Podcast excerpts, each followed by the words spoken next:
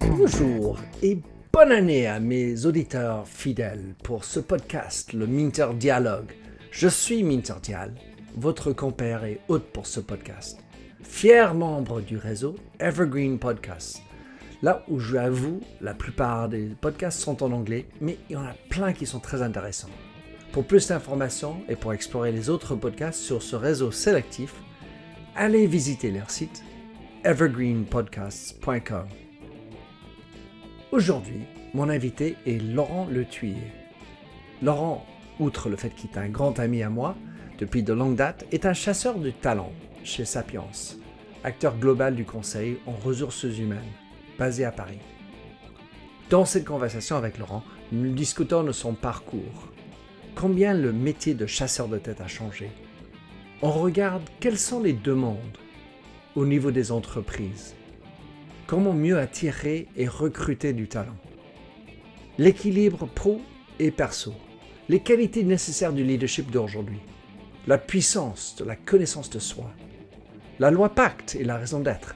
Le branding personnel ainsi que la place du sport dans nos vies. Une belle conversation. Si ce podcast vous a plu, merci de prendre quelques instants pour aller laisser une revue sur votre service de podcasting préféré Plongeons alors dans cette nouvelle émission. Laurent Le Thuyer, mon Dieu, on se connaît depuis ben, ben, ben des décennies. On s'est, je pense qu'on a commencé sur le terrain de squash. On a gradué au jeu de paume et, euh, et depuis, nous sommes des fervents du panel. Mais dans tes mots, Laurent, parce qu'on va parler de toi, qui es-tu? Alors, qui je suis? Euh, c'est une bonne question, Minter. Euh, j'ai 57 ans, je suis père de famille, euh, je partage ma vie entre activités professionnelles et différents loisirs, dont en effet une passion qu'on a en commun qui est le sport. Donc, et le sport et la découverte, en effet, pour ma part, il y a une dizaine d'années, puisque ma femme est espagnole, euh, du paddle, qui a été une vraie révélation, après avoir joué en effet au, squash ensemble dans les années 90 au front de scène, euh, avoir fait pas mal de compètes, puis, en plus, puis après, en 2000, s'être retrouvé au jeu de paume. Euh, Lauriston, on a joué au jeu de paume ensemble. Euh, on s'était un peu perdu de vue, et puis il y a quelques années, on s'est retrouvé chez Casa Paddle, et ça nous a permis en effet de jouer ensemble et de renouer euh, cette amitié forte qu'il y a entre toi et moi. Euh, voilà, euh, donc voilà, vie familiale, vie professionnelle. Peut-être qu'on reviendra sur ce sujet-là, en effet, mais je fais du conseil en recrutement et du coaching individuel et collectif. Voilà, depuis une quinzaine d'années aujourd'hui, et, et, vie familiale, parce que bah, c'est fait partie des piliers de la vie, d'avoir aussi des enfants et une famille qui soit épanouie. Et donc, euh, on passe aussi beaucoup de moments ensemble. Et c'est un triptyque finalement qui fonctionne bien depuis. Euh, je suis marié il y a 28 ans, donc euh, ça fait déjà pas Ouais. Ben, moi aussi, 28 ans, pareil. Donc, parcours similaire, malgré le fait que tu es un jeune homme par rapport à moi. C'est gentil. J'ai encore deux ans sur toi. super parce que en fait, et je voulais juste rajouter aussi comment Victor qui a gagné un tournoi dans mon club ici à Londres au jeu de paume, un grand, un grand moment. Mais tu as, beaucoup parlé donc de ta famille et, et, tout tes Et une question qui est souvent, qui, pour laquelle on peut se, demander, est-ce qu'il existe un équilibre vie familiale, vie perso, vie professionnelle? Euh, bah, c'est-à-dire qu'il existe, il n'est pas naturel. Il faut, encore une fois, c'est comme toutes les choses, il faut aller le chercher. Mais euh, je pense que c'est important, en effet, d'avoir, de rechercher cet équilibre entre euh, vie personnelle, vie familiale, vie professionnelle. Vie professionnelle, bah, ça, c'est l'activité qui consacre un temps très important dans notre journée et qui consiste en effet me concernant, en effet, à aller chercher des missions de, recrutement pour ensuite trouver des candidats. Donc ça, c'est vraiment une activité de headhunters, comme disaient les Anglais, hein, de chasseurs de tête.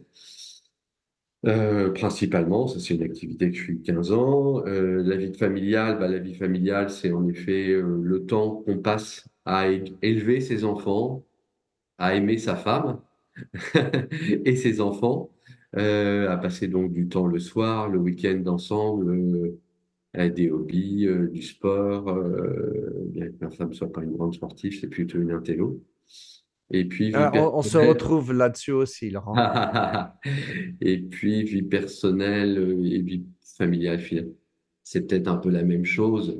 La seule chose, c'est qu'en effet, on a une passion commune euh, qui nous anime et dont on a besoin psychologiquement, toi et moi, c'est le sport. Hmm. Le sport, c'est vraiment un moyen pour nous de trouver un équilibre euh, dans euh, la gestion de notre stress, dans la capacité qu'on a à, à s'oxygéner euh, le, le, le, le cerveau et à oublier euh, les moments un peu difficiles, professionnellement ou personnellement.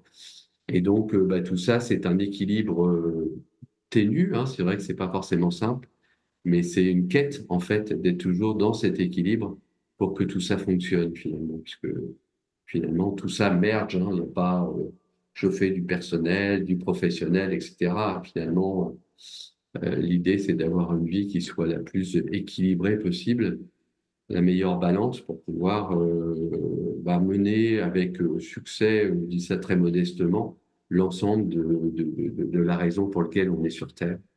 Euh, Hmm. C'est-à-dire, euh, voilà, euh, donner du sens à sa vie à travers sa vie euh, familiale, euh, donner du sens à sa vie aussi à travers euh, le sport et le partage, parce que c'est une vie sociale, le sport, surtout le paddle, en effet, où c'est quand même un sport collectif où on est deux contre deux. Et, c'est toute la magie de ce sport. C'est, contrairement au tennis, qui est plus un sport individuel. Là, il y a vraiment, il y a vraiment un jeu, un jeu de, d'équipe. Et puis, euh, bah, la vie personnelle. euh, la vie personnelle, elle, elle, est, euh, voilà, il faut, je pense que c'est important de se garder des jardins secrets, de, de, de, de profiter aussi de la vie. euh, enfin, moi, je suis assez indépendant de nature, donc le fait aussi de se, se laisser un- son, son jardin secret, moi, j'aime beaucoup faire de la sophrologie, euh, donc je prends aussi ce temps. Euh, j'essaye tous les jours de faire une demi-heure, trois quarts d'heure de sophrologie tous les jours pour euh, m'ancrer, me repositionner et euh, revenir entre guillemets à l'essentiel. C'est génial. Alors, j'ai, euh, dans ce que tu as dit, il y a ce que j'aime beaucoup, cette idée d'intention, d'être intentionnel là-dedans. Et comment faire quand on a de l'ambition par rapport au travail, quand on a une passion comme euh, le paddle, comme on a une amour pour sa famille. Tous ces trucs-là nous tirent, enfin, peuvent, nous tirer. Et surtout quand tu es dans ton métier de chasseur de tête, quand tu regardes l'attitude de quelqu'un qui dit ah, Moi, moi, ce qui m'intéresse, c'est de rester familial, par exemple, ou de oh, j'adore euh, tout mon temps dans mon side hustle, faire quelque chose à côté. J'adore jouer au paddle. Oui, mais enfin, le pro, là, et, et- parce qu'en fait, on est un peu formaté par à à l'ancienne de dire bah, ben, tout ce qui compte, c'est le boulot, les compétences, le travail, il faut, il faut être là, consacré. Donc, tu dois regarder ça avec deux, deux yeux quelque part. Oui, oui, oui, c'est intéressant ce que tu dis, surtout que en fait, euh, euh, on va dire, les dernières générations ont beaucoup fait bouger les lignes par rapport à, nous. Nous, on a été éduqués, il fallait en effet avoir une formation euh, qui tienne la route. Et puis on rentrait dans une société, si c'était possible, une grande société, avec une grande enseigne comme L'Oréal, par exemple. Ah ben, je connais pas. De Ah quoi tu voilà, parles? moi c'était dans le vin en l'occurrence au départ, puis ensuite dans les biens de consommation dans un grand groupe américain. Mais c'est vrai qu'on avait un parcours professionnel qui était quand même assez linéaire et on devait obéir euh, à, euh, à des règles qui étaient, euh, on va dire, relativement euh, normatives. Euh, tout ça a changé, tout ça a changé. Moi, je le vois euh, dans mon activité de chasseur de tête, hein, puisque j'interviens en effet sur du recrutement de cadres dirigeants, donc des personnes qui peuvent avoir, qui peuvent avoir mon expérience professionnelle ou un peu moins, mais je recrute aussi des personnes qui ont entre 30 et 40 ans et sur lequel, en effet, les entreprises souhaitent capitaliser, donc souhaitent que on ait une approche très qualitative puisqu'ils vont les capter, ils vont les recruter, ils vont les mettre sur des ramp et ils vont capitaliser sur ces, euh, sur ces, on va dire, jeunes talents qui feront euh, l'avenir de la société demain. Donc, donc, ça veut dire en effet que avant, on n'était pas choqué, on trouvait ça normal qu'une personne, surtout si c'était un homme, euh, disent moi, euh, mon objectif, mon ambition, c'est de réussir professionnellement, euh, quitte à, rater d'autres choses et à déséquilibrer les autres, les autres piliers, parce que on est formaté comme ça. Et finalement, c'est les jeunes qui ont raison. Je pense que les jeunes ont raison, on leur donne souvent tort, mais je pense que pour les jeunes générations, euh, les sujets en effet euh, d'équilibre entre vie perso, vie familiale euh, et les loisirs aussi sont des choses qui sont importantes pour eux et finalement dans la description du poste et, et dans la façon dont l'employeur va gérer son employabilité, on va retrouver en effet la possibilité de travailler en coworking, la possibilité d'avoir pas mal de team building pour se retrouver, pour partager, la possibilité d'avoir du télétravail post-Covid notamment, qui a complètement cassé l'a priori négatif qu'avaient beaucoup d'entreprises sur le télétravail en disant les gens s'ils sont chez eux ils bossent pas, alors que finalement les gens chez eux bossent, bossent peut-être même plus parce qu'ils sont moins dérangés. On est très concentré sur notre tâche. Euh, donc, euh, donc oui, en fait, aujourd'hui, moi, une personne qui me dit euh, ce que je veux, c'est réussir, réussir à tout prix, etc., quitte à sacrifier le reste, j'avoue que ça me, ça me laisse perplexe. Et je vais questionner là-dessus parce que je crois, je suis même pas sûr que l'employeur, c'est ce qu'il recherche. Ce qu'il recherche aujourd'hui, l'employeur, c'est d'avoir une personne, ou, ou tout du moins, c'est son objectif d'avoir des personnes qui soient dans le bien-être dans l'entreprise pourquoi? Bah, C'est tout simple parce que le bien-être, en fait, est une, est une cause ou une conséquence du, de la performance. Comme je dis souvent, euh, j'ai managé des commerciaux. Euh, quand ils étaient pas bien dans, dans leur basket, euh, ils, ils, étaient, pas bons devant le client. Ils vendaient pas. Et, en l'occurrence, et là, on peut revenir sur le,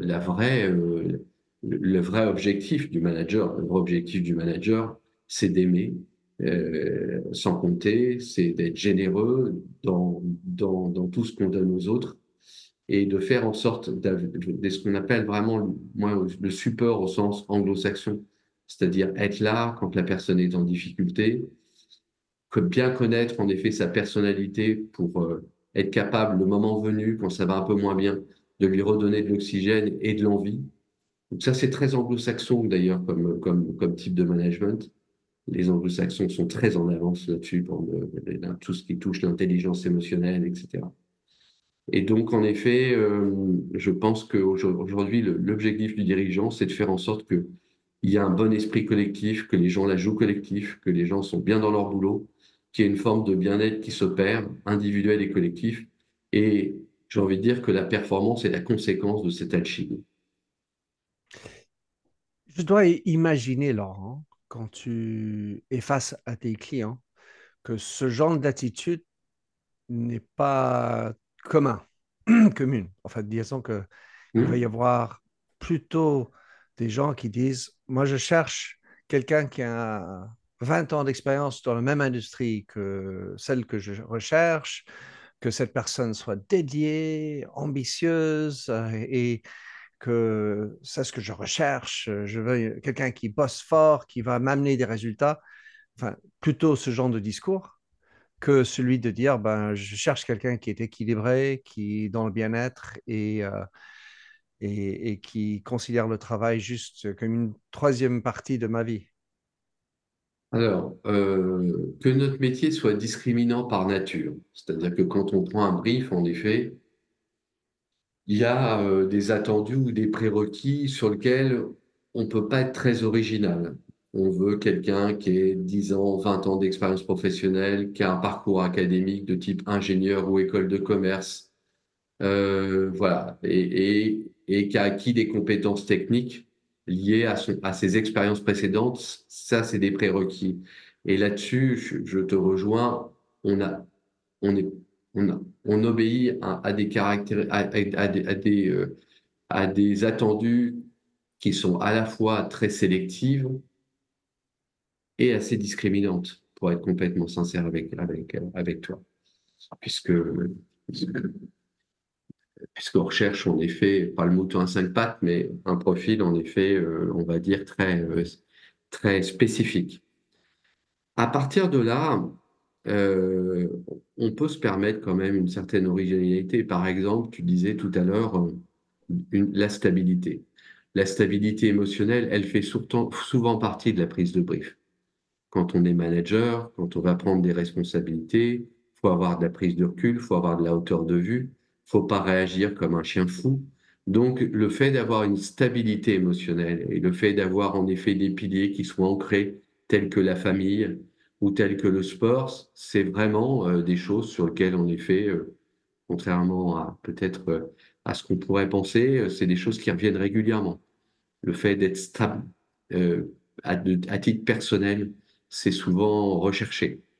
Et puis, une donnée aussi, et, euh, et ça vraiment, c'est peut-être euh, la seule chose qu'il faudra retenir de notre, de notre échange, c'est que le pouvoir de la sympathie, quand même, est quelque chose d'extraordinaire.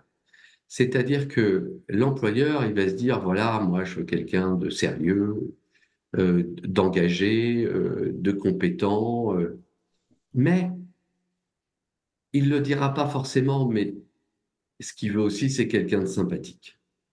Parce que il va échanger toute la journée avec cette personne-là. Et à compétence égale, si jamais il y a une personne qui est plutôt sérieuse, un peu introvertie, fermée, pas très rigolote, entre guillemets, et à l'opposé est quelqu'un de plutôt créatif, plutôt innovant, un enthousiasme débordant, peut-être pas, mais quelqu'un de sympathique euh, dans l'échange, sociable et tout, à compétence égale, il est évident que ça va être le dernier candidat qui sera retenu que le premier.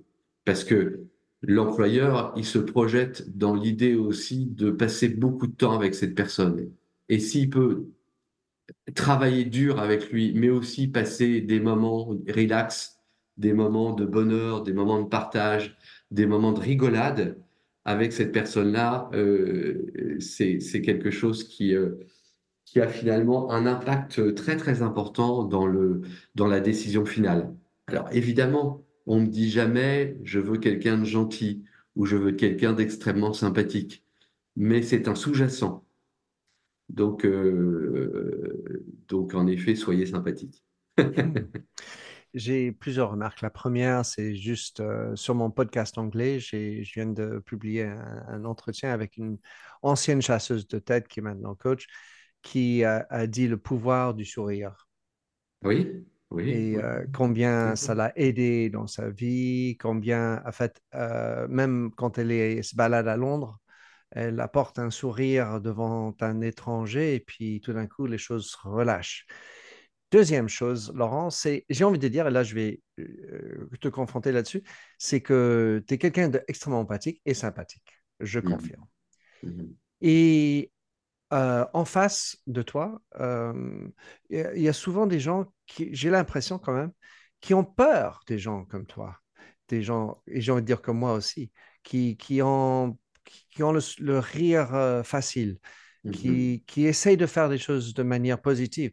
Et, cette peur cette, mmh. euh, est, très destructrice par ailleurs, mais qui, qui, qui est beaucoup dans le besoin de contrôle, le besoin, le stress de performance, et, et, ce qui est tout à fait naturel quelque part.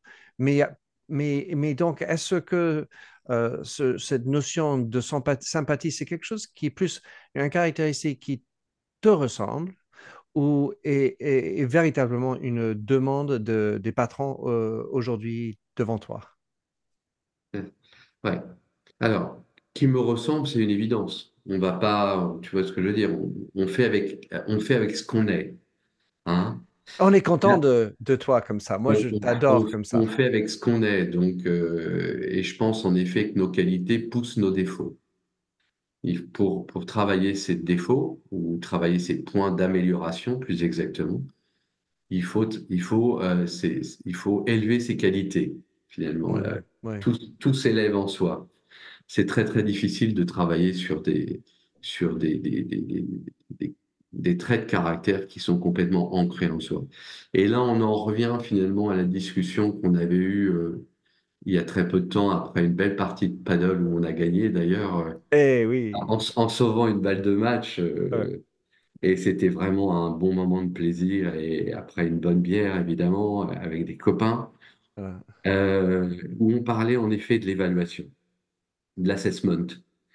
Et en effet, moi, je te disais que euh, j'avais, j'ai été outillé, j'avais senti le besoin de, m'outiller pour euh, bien comprendre celui que j'ai en face, celle que j'ai en face de moi, bien l'évaluer et surtout interagir.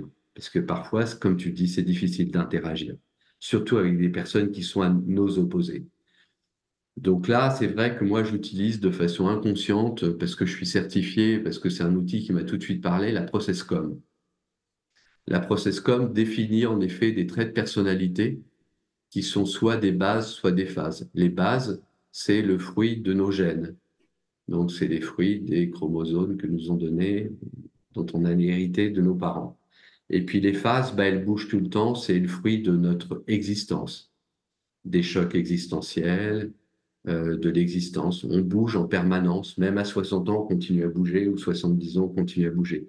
évidemment, on bouge, moins qu'à 20 ans, ou à, ou à 15 ans, euh, euh, mais on bouge en permanence.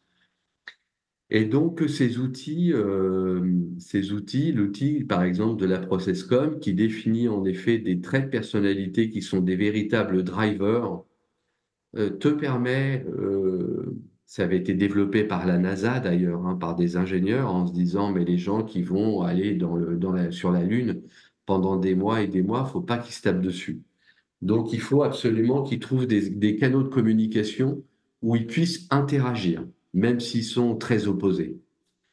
Et donc, euh, et donc en effet, euh, quand on fait euh, un, un entretien avec un client dans le cadre d'une prise de brief, ou d'un candidat pour l'évaluer et le présenter à un candidat, à un client ou pas d'ailleurs, puisque évidemment on, on, évalue et derrière on sélectionne.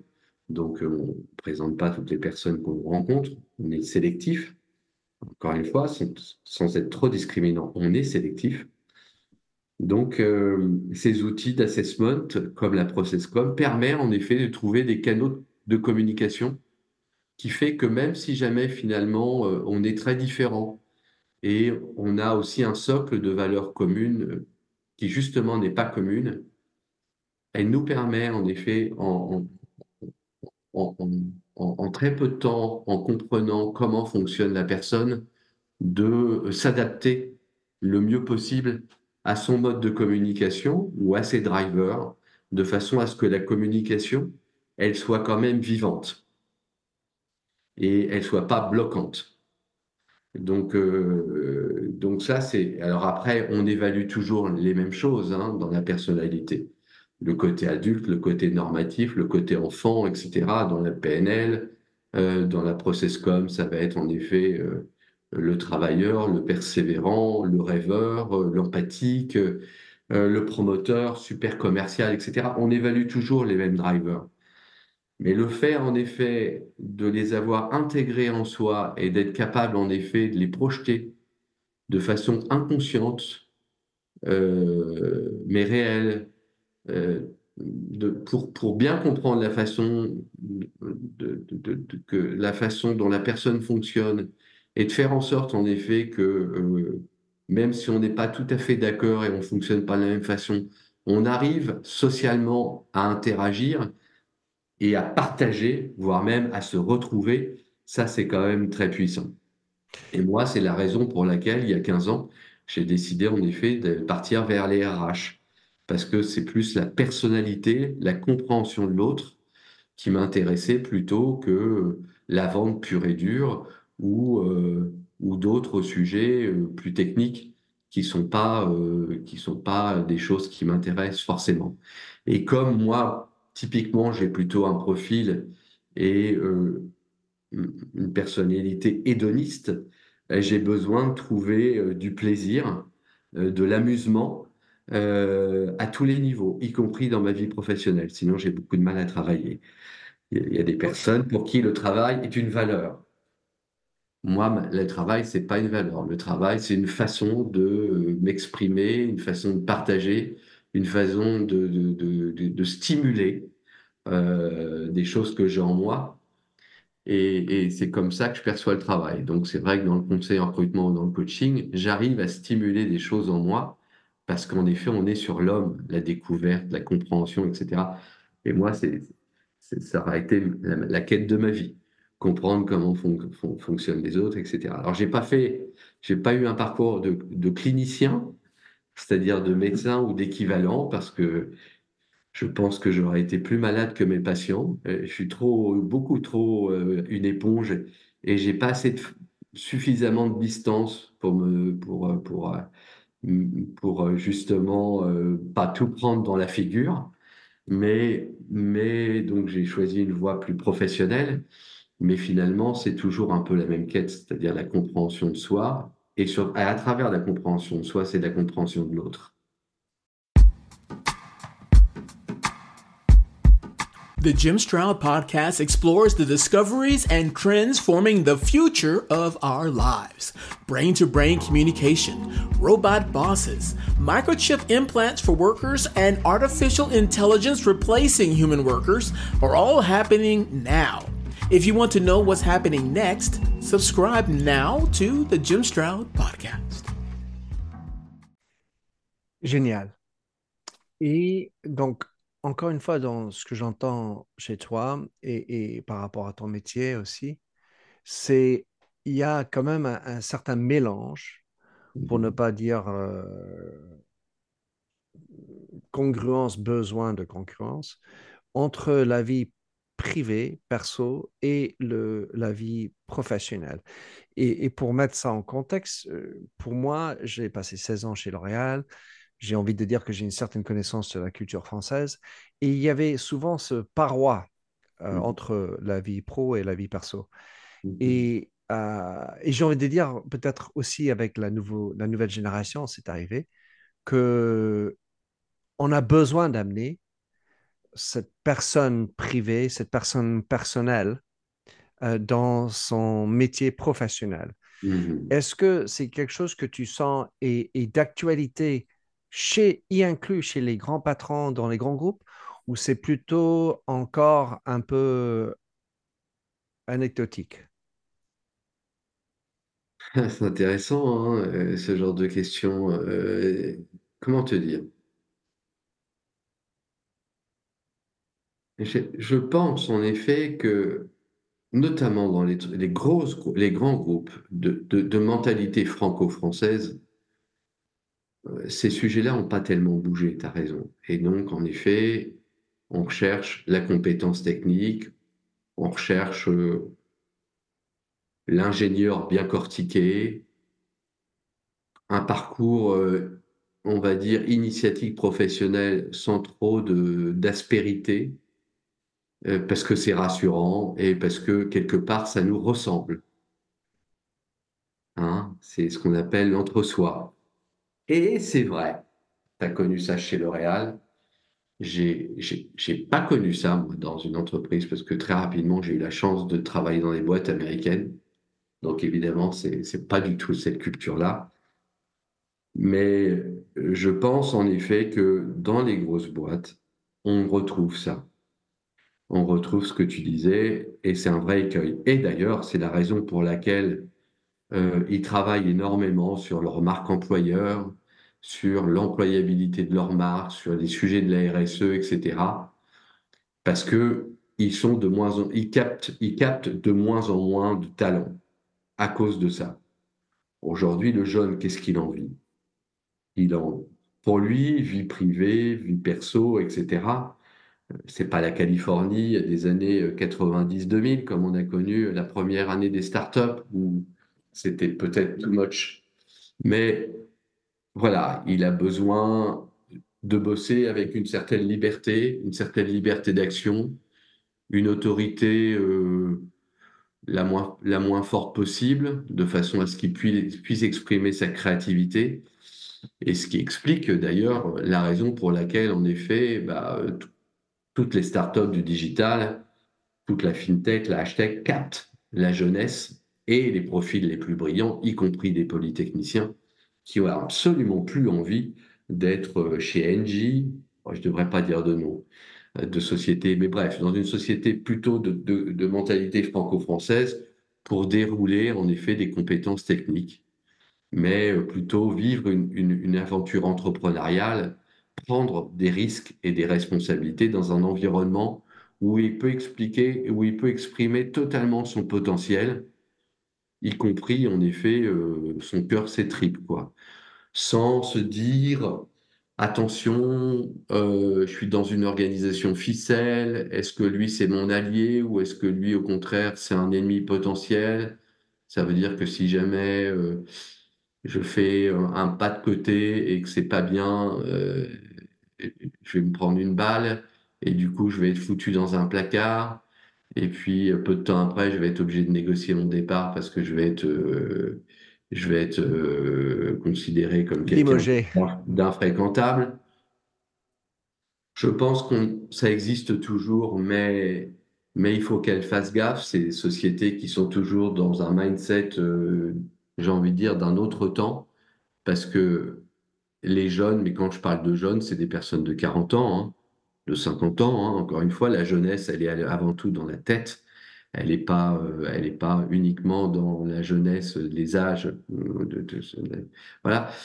Et, je pense en effet que là, il y a un gros travail à faire. Je pense qu'il y a une prise de conscience, euh, qu'il y a une volonté de bien faire. Après, j'ai envie de dire, comme disait mon prof de philo, chasser le naturel, il revient au galop. Donc, donc, euh, donc, donc, la route est encore longue, mais elle, elle, est, elle est nécessaire pour pas dire indispensable. J'ai, je suis d'accord, évidemment, et, et, peut-être l'argument fatal là-dedans, mm-hmm. c'est le mot de la confiance. Oui avoir la confiance euh, avec tes confrères et consoeurs et euh, collègues, on va dire, euh, avoir confiance dans ton chef ou ta chef, et, mmh. avec tes, des gens qui rapportent à toi. Pour moi, il n'y a pas lieu de se fier à une confiance professionnelle. Mmh C'est-à-dire, je, je, sais que tu, es, tu vas arriver au bureau à, l'heure, tu vas être bien habillé, tu vas dire les bonnes choses, etc. tout ça, c'est de, l'ordre professionnel. Mais pour mmh moi, la confiance, mmh qui est peut-être le moteur de cohésion d'équipe, le moteur finalement de, de, dynamisme dans une entreprise, ça ne peut que exister si on a connaissance de soi personnellement euh, est, capable de, de, sentir la transpiration de l'autre quelque part, de, d'être au courant de, de, sa vie en dehors du travail, mm. d'être au courant de ses états d'âme personnels, mm. Mm. et, puis son éthique qui est de plus personnel qui existe. C'est pas quelque chose qui est euh. Complètement. Moi, je peux, je peux rien dire de plus. La confiance, c'est corps, évidemment. La, confiance, euh, on le voit bien. On le voit bien d'ailleurs, euh, encore une fois, c'est vrai que le, sport nous permet de comprendre beaucoup de choses. Et aujourd'hui, euh, une équipe qui performe, c'est pas parce qu'elle a les meilleurs 11 joueurs au foot ou les 15 meilleurs joueurs de rugby c'est parce qu'en effet, il y a une alchimie collective qui fait que l'individu se substitue au collectif. La confiance est telle entre les êtres qui sont capables de se retrouver et se donner la balle sans se voir? Et, là, tu fais des miracles. Donc, encore une fois, la puissance, c'est la confiance, et derrière la confiance, c'est le collectif. Et, là-dedans, enfin, tu as parlé de, la, la process com, ou la PNL, ou enfin Insights, ou d'autres moyens de, se connaître. Donc, ce besoin de se connaître, c'était Mm. pas du tout quelque chose dont j'ai parlé quand j'étais chez L'Oréal. Je sûr, sens que c'est quand même un sujet de plus en plus d'actualité, bien sûr. que ce, ce bonheur, on va dire, profond, euh, va venir en, en étant plus à l'aise avec soi-même, plus, à, plus en connaissance de sa propre raison d'être. Mhm. Et ça, ça m'amène vers le sujet de la loi Pacte et, et ce- une loi qui légifère le besoin d'avoir une raison d'être. Combien est-ce que la raison d'être est un sujet dans les recrutements, c'est-à-dire euh, raison d'être personnelle du recruté, potentiel candidat, et raison d'être de l'entreprise? Est-ce que c'est un sujet qui arrive de temps en temps, régulièrement, pas du tout, tout le temps? Bah, ça arrive euh, sans en parler, c'est-à-dire qu'on ne dit pas euh, au regard de la loi Pacte, euh, la raison d'être, la raison d'être est en effet quelque chose de, de, de clé dans le recrutement. Mais la raison d'être, elle est, euh, elle est recherchée euh, de part et d'autre, elle, fait partie de notre vie. Euh, encore une fois, le tout, c'est de trouver sa place dans une société cosmopolite, hétérogène, universaliste, humaniste, mondiale, globale. Donc, la raison d'être, elle est, elle est à la fois la recherche de sa raison d'être. L'entreprise, en effet, recherche sa raison d'être. C'est ce qu'on appelle la culture d'entreprise. Et bien souvent, alors, la culture d'entreprise, on peut en parler, parce que là aussi, on peut avoir une dichotomie énorme et euh, une hypocrisie, euh, euh, nauséabonde entre la raison d'être de la société et la façon dont elle agit, étant c'est quelque chose, euh, tous les jours vis-à-vis de ses collaborateurs. Une raison d'être c'est une culture d'entreprise, c'est quatre, cinq adjectifs, qualiti- euh, adjectifs qualificatifs. Mais après, il faut l'incarner au quotidien, c'est-à-dire qu'il faut vraiment que ce soit, euh, tous les actes soient alignés sur cette raison d'être. Et c'est tout le, paradoxe et l'hypocrisie des sociétés qui, bien souvent, en effet, font des grandes messes et définissent en effet leur raison d'être, qui devient un mentor, un mentorat, quasiment une religion, mais qui en fait, dès l'instant où on sort de la salle pour avoir défini euh, les quatre piliers de la raison d'être de la société, chacun revient euh, à ses vieilles habitudes et euh, a oublié en effet euh, le bien fondé et l'importance euh, le ciment, euh, la convergence de la raison d'être sur le collectif. Donc, donc la raison d'être, je pense que c'est une quête personnelle, c'est la quête de l'entreprise, la difficulté que je vois, moi maintenant qui suis dans le conseil. Donc, l'avantage du conseil, c'est qu'on n'est plus en entreprise. Donc, on a le recul pour voir la façon dont, et je le vois quand on recrute, est-ce que la façon dont la personne a été recrutée, intégrée, est alignée par rapport à sa raison d'être? Bah, parfois, non, pas du tout. Je dis pas que la, responsabilité, quand il y a un échec, revient à l'employeur. Elle revient parfois à l'employé ou à la personne qui n'a pas su bien s'intégrer. Mais encore une fois, c'est souvent partagé. C'est ni noir ni blanc. L'employeur va dire c'est de sa faute, le mec n'a pas su s'intégrer. Euh, L'employé va dire, écoute, je suis désolé, moi, j'ai pas eu de mentorat, j'ai pas été bien formé, j'ai pas été bien intégré. On m'a donné un guide d'utilisation avec les grandes valeurs de l'entreprise, mais à aucun moment je me suis senti, j'ai pas eu de rapport d'étonnement ou alors un truc un peu bullshit. Voilà. Donc, euh, donc euh, voilà. Donc la raison d'être, c'est vraiment, bah, c'est la raison pour laquelle euh, une entreprise recrute. C'est la raison pour laquelle nous on vit. C'est euh, voilà, c'est la loi Pacte. Bon, bah, tant mieux, elle légifère euh, une chose qui est une évidence. Mais il faut vraiment, encore une fois, tout ça, c'est une question, un, de connaissance et deux, d'incarnation. On ne triche pas avec la raison d'être. Et il me semble, pour avoir regardé ça, comme tu dis, de près, que soit c'est une raison d'être qui est trop vaste, trop vague, mm. trop universelle, quelque part, et, pas tranchant. parce qu'en fait, on a peur de trancher, quelque part. On, veut être inclusive avec tout le monde. On, veut ne pas rejeter des gens par, parce que peut-être potentiellement, ça va être négatif pour certains. Donc, mm-hmm. il y a une peur de, de, rejet.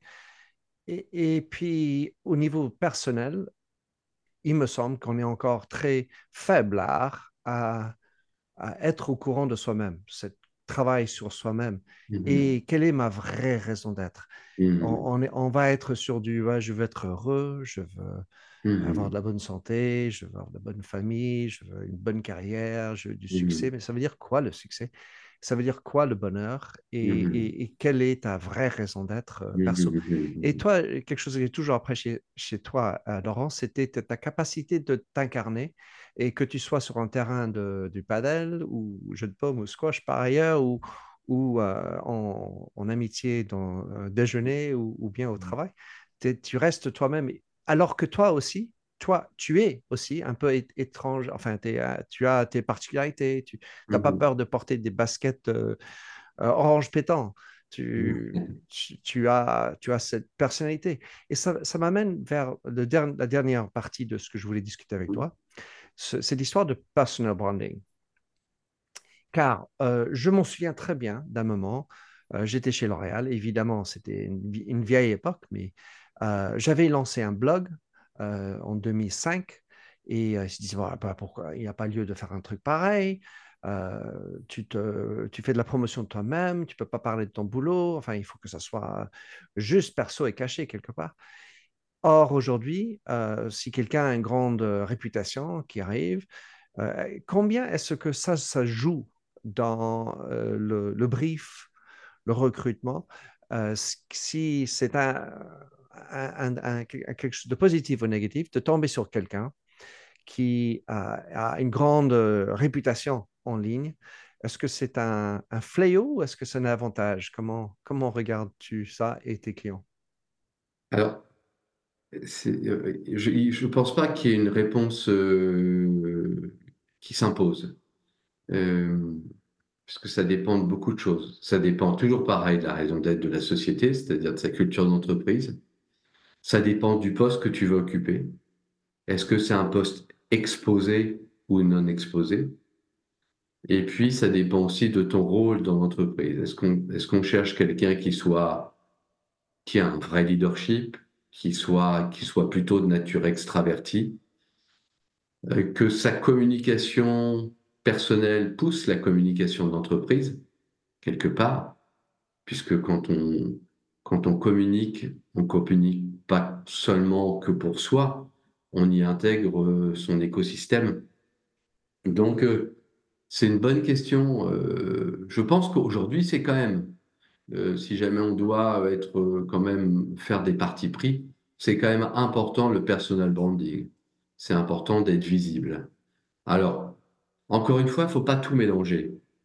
le pro, c'est le pro. Le perso, c'est le perso. Sur la partie réseaux sociaux, surtout. Et donc, ça veut dire qu'il y a des réseaux sociaux pro qui sont dédiés à des activités professionnelles et on peut même s'exprimer à titre personnel. Je pense par exemple à LinkedIn et à tout le travail que tu fais, toi, à travers tes podcasts, etc., qui sont sur des, sociaux, des, des réseaux sociaux plutôt pro. Et puis après, il y a euh, le perso. Bon, voilà, ta vie perso, dans l'absolu, euh, elle ne regarde pas l'entreprise ni l'employeur. Donc je pense qu'il faut dissocier, c'est peut-être une difficulté des jeunes, parfois, de dissocier en effet, au moins dans sa communication, pas du tout dans ce qu'on est. On est comme on est. Donc on est dans la vie privée comme on est dans la vie, évidemment, dans la vie professionnelle, on, a quand même des, des, freins. Euh, parce que parce que bah, euh, on ne se comporte pas dans la vie personnelle comme dans la vie professionnelle. Mais ça, c'est instinctif. On sait ce qu'il faut faire, on sait ce qu'il ne faut pas faire. Après, en effet, dans sa communication euh, plus personnelle, je pense qu'il y a des réseaux sociaux qui sont dédiés à ça. Alors moi, TikTok, je connais pas, hein. Je sais pas ma génération. Euh, Snapchat non plus, c'est plus celle de mes enfants. Mais nous, voilà, on est plutôt, on aime bien communiquer sur Instagram, sur Facebook. C'est des communautés euh, bien souvent où on communique avec sa famille et surtout avec beaucoup d'amis, avec euh, différents réseaux d'amis. Et ça permet parfois, c'est merveilleux parce que ça permet parfois de retrouver des amis qu'on n'a pas vus depuis des années. Ou alors, comme nous, euh, Minter, pendant dix ans, on ne s'est pas vu, mais je pense qu'il n'y a pas un mois où on ne s'est pas envoyé un petit mot. Voilà, donc ça c'est quand même formidable, mais je pense en effet que dans sa communication, il faut bien dissocier les deux, le corporate et le personnel. Alors, je trouve en, dissonance un peu ce qu'on a dit tout à l'heure, car en fait, eh, alors j'imagine un cas tu as, un candidat et euh, tu regardes le candidat, la société a demandé un certain brief, etc. Et le brief n'a pas marqué euh, avec ou sans réseau social euh, ou de, réseau. Et, j'imagine un candidat tu vas présenter qui est très bien câblé par rapport à, la demande, qui remplit le brief et à, on va dire, juste pour inventer, juste pour euh, provoquer, 100 000 followers sur euh, Twitter, X, euh, est un influence, influenceur sur LinkedIn et, et puis a son propre blog qui parle de, sa, vie pro et sa vie perso et qui a, on va dire, avec beaucoup d'abonnés. Imaginons. Est-ce que c'est quelque chose que tu sens le besoin de faire connaître à, l'employeur? Euh, si c'est dans la communication, on va bien imaginer que c'est un peu plus facile. Mais pour être PDG, par exemple, ou euh, directeur euh, financier, par exemple, ou même DRH, est-ce que c'est quelque chose que tu as l'obligation de dire et avec qualification ou c'est un élément positif? Alors, je vais te dire très sincèrement, hein, quand j'identifie un candidat euh, qui me semble intéressant par rapport à un job. Euh, cette personne-là, je vais l'identifier à travers des réseaux sociaux pro, uniquement. Donc, ça sera à 80% ou 90% LinkedIn, puisqu'en fait, derrière LinkedIn, derrière chaque profil LinkedIn, il y a une base de données de dingue et les chasseurs de tête payent, mais ont la possibilité, en effet, de bénéficier, en effet, de toute cette data. Voilà, donc il y a ça, et puis il y a aussi sur des postes middle up, notamment sales marketing, on utilise pas mal aussi cadre emploi, puisque derrière cadre emploi, pareil, tu as une base de données qui s'appelle CVADN et qui te permet, par mots-clés, en effet, de trouver les 10, 15, 20, 50 profils qui t'intéressent, et après, en effet, tu as une démarche proactive, tu les identifies, tu, leur, tu les qualifies, tu leur parles, etc. Et tu vois si jamais ça fait du sens. Mais je, ne googleise jamais un candidat, je ne regarde jamais s'il a 150 000 followers sur Facebook ou sur Instagram, Snapchat ou euh, TikTok, j'ai même pas d'accès. Donc, euh, je regarde pas ça. Et, euh, et en fait, aujourd'hui, sur les profils, alors évidemment, c'est des profils plutôt de cadres supérieurs ou de cadres dirigeants, donc euh, peut-être qu'ils sont moins appétents à tout ça, mais euh, c'est pas un sujet aujourd'hui, ça, en fait. Euh. Alors après, peut-être que si jamais on me demandait de recruter un influenceur ou un VP.com en charge, en effet, de tous les réseaux sociaux, de toute la communauté, community management de très haut niveau, etc il faudrait en effet que j'aille chercher une personne qui soit, hyper, euh, hyper visible sur les réseaux sociaux. Mais quand tu recrutes un DAF ou un directeur commercial, un directeur marketing ou un DSI, c'est pas trop le sujet, quoi. Donc, euh, et puis, on peut pas être trop intrusif non plus. Hein. Dieu merci, il y a des, il y a des lois qui protègent la vie privée, la RGPD, et puis, euh, et puis voilà, typiquement, moi, je ne demande jamais l'âge à un candidat lorsque je les demande. Moi, ça m'intéresse de le savoir, donc je regarde quand est-ce qu'il a été diplômé. Mais voilà, le sujet, en effet, de ses origines aussi, c'est pas un sujet. c'est pas un sujet. C'est pas un sujet. Abordable, c'est pas un sujet abordable. C'est pas un sujet abordable et sur des fonctions de type technique, de type système d'information, au contraire, c'est une vraie valeur ajoutée parce qu'on sait très très bien, par exemple, typiquement que les musulmans ont une grosse appétence aux chiffres et sont très très forts dans ces écosystèmes-là. Oui, mais euh, enfin, quelque part, quand je reviens sur après, sujet... tu après, tu as des professions qui sont, si jamais on fait un autre parallèle, et ça, tu peux rien aussi, tu as des professions qui sont plus, plus euh, pratiquées par les hommes ou par les femmes. Si hmm. jamais, par exemple, tu recherches un directeur marketing ou un DRH, 9 fois sur 10, c'est des femmes. Si hmm. jamais tu cherches un directeur des systèmes d'information ou un directeur commercial, 9 fois sur 10, c'est des hommes. Me demande pas pourquoi, sûrement que c'est une question d'appétence euh, et, euh, et d'attractivité, mais euh, et que les hommes sont plus animés, par exemple, par, par le commerce et par la technique que les femmes, qui sont plus créatives, donc plus le marketing ou plus dans la com, peut-être parce qu'elles aiment en effet rayonner. Et, et plus d'appétence euh, sociale. Et encore, encore une fois, c'est des jugements de valeur, à mon avis, à l'emporte-pièce. Mais il y a des métiers, en effet, quand même, qui sont plus marqués origine, sexe, etc. et, et d'ailleurs, c'est un vrai sujet parce que euh, par exemple, Xavier Niel, euh, qui est très axé sur la, technique, voudrait et, essaye de faire, euh, de, faire, de faire en sorte qu'à l'école 42, il n'y ait pas 90% de mecs, mais qu'il y ait aussi beaucoup de femmes qui viennent, en effet, dans la piscine, vivre cette expérience a priori assez incroyable. mais bon, c'est comme ça aujourd'hui. Et, et j'ai envie de dire, peut-être pour clôturer, le, quand on, va discuter de mélange pro et perso, euh, il y a un mot en anglais que je qualifie de massé. Donc c'est un peu hum, pas ordonné, il y a un peu de chaos quand on rajoute le, perso dans le pro, et ce qui, qui rend la tâche beaucoup plus compliquée.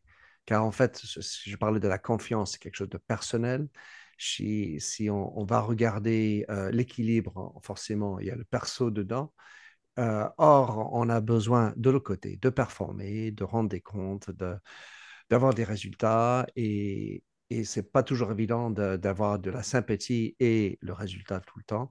Et donc, ça nous amène à faire des raccourcis et puis parfois aussi euh, juste chercher le court-termisme au lieu de regarder long terme, la vraie culture d'entreprise et tous ces trucs-là.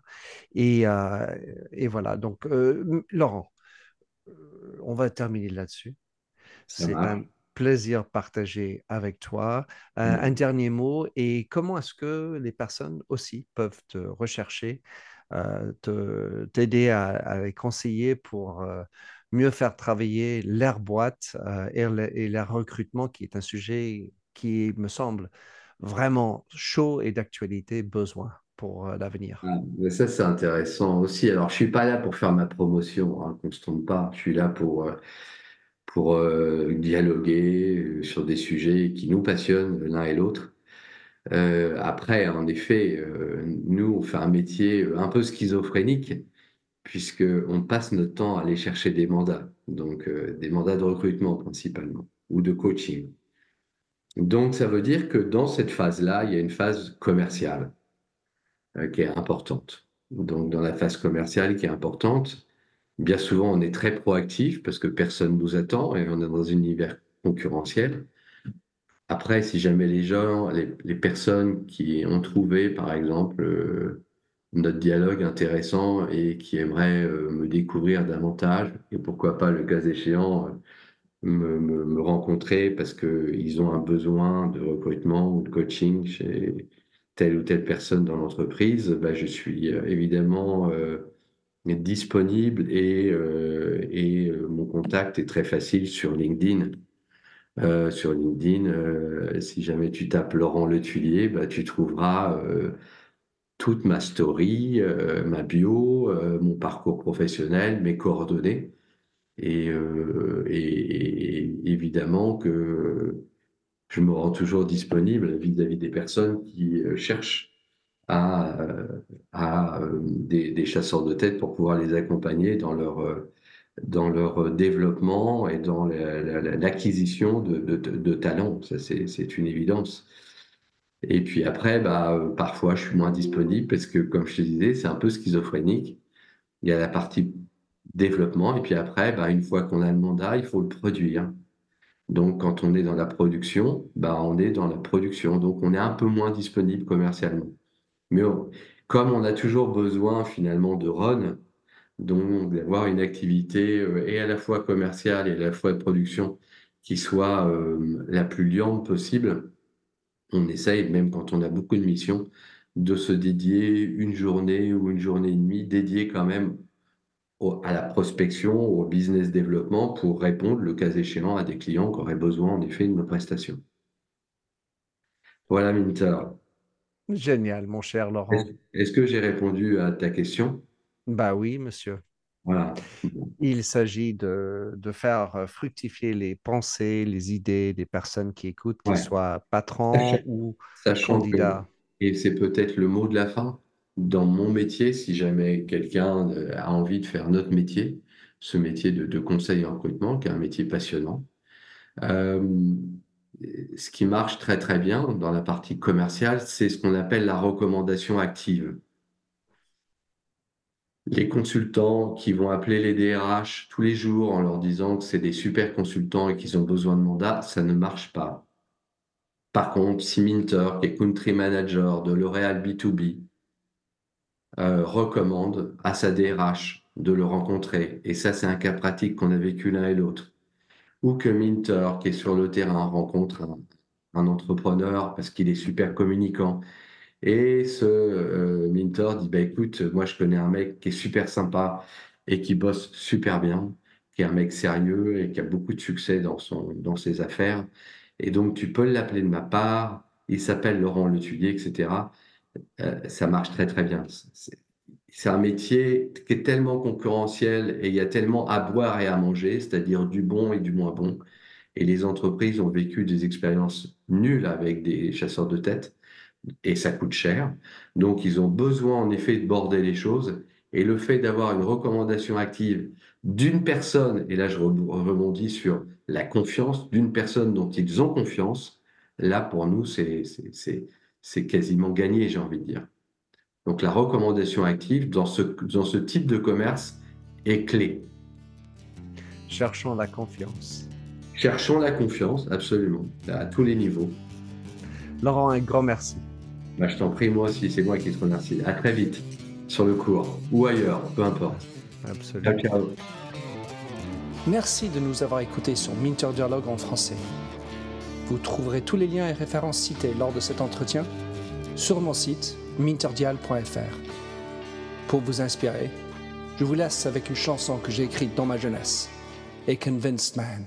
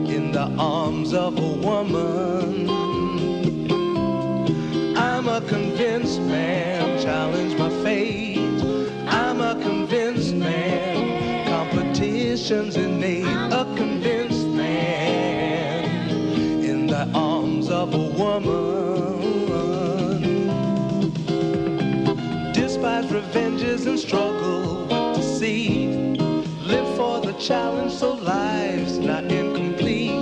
What's wrong with challenge? I know soon we all die. I like the feel of a stranger tucked around me, precipitating the danger to feel free. Trust in my reason and let me show you why. My lines. I'm a convinced man here in these confines. A convinced man in the arms of a woman. I'm a convinced man, admit to the test. I'm a convinced man.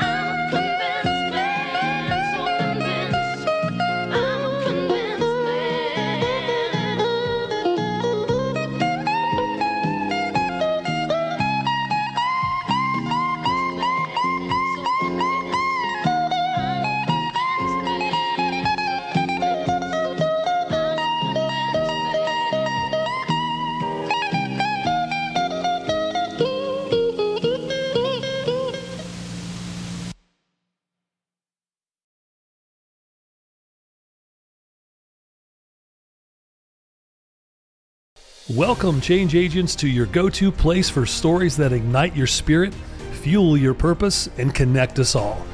We believe in the incredible power of the human spirit, its boundless resilience, and the inspiration it brings to our lives. On the Driving Change podcast, we'll journey together through the extraordinary yet very relatable experiences of some of the most amazing people on earth. Our mission? That through these stories, we might just spark change within you and awaken a newfound motivation to harness your unique gifts to make a real difference in the world. So get ready to be inspired and join us on this incredible adventure. You can find the Driving Change podcast on Apple Podcasts, Spotify, iHeartRadio, or wherever you love listening to your favorite podcasts.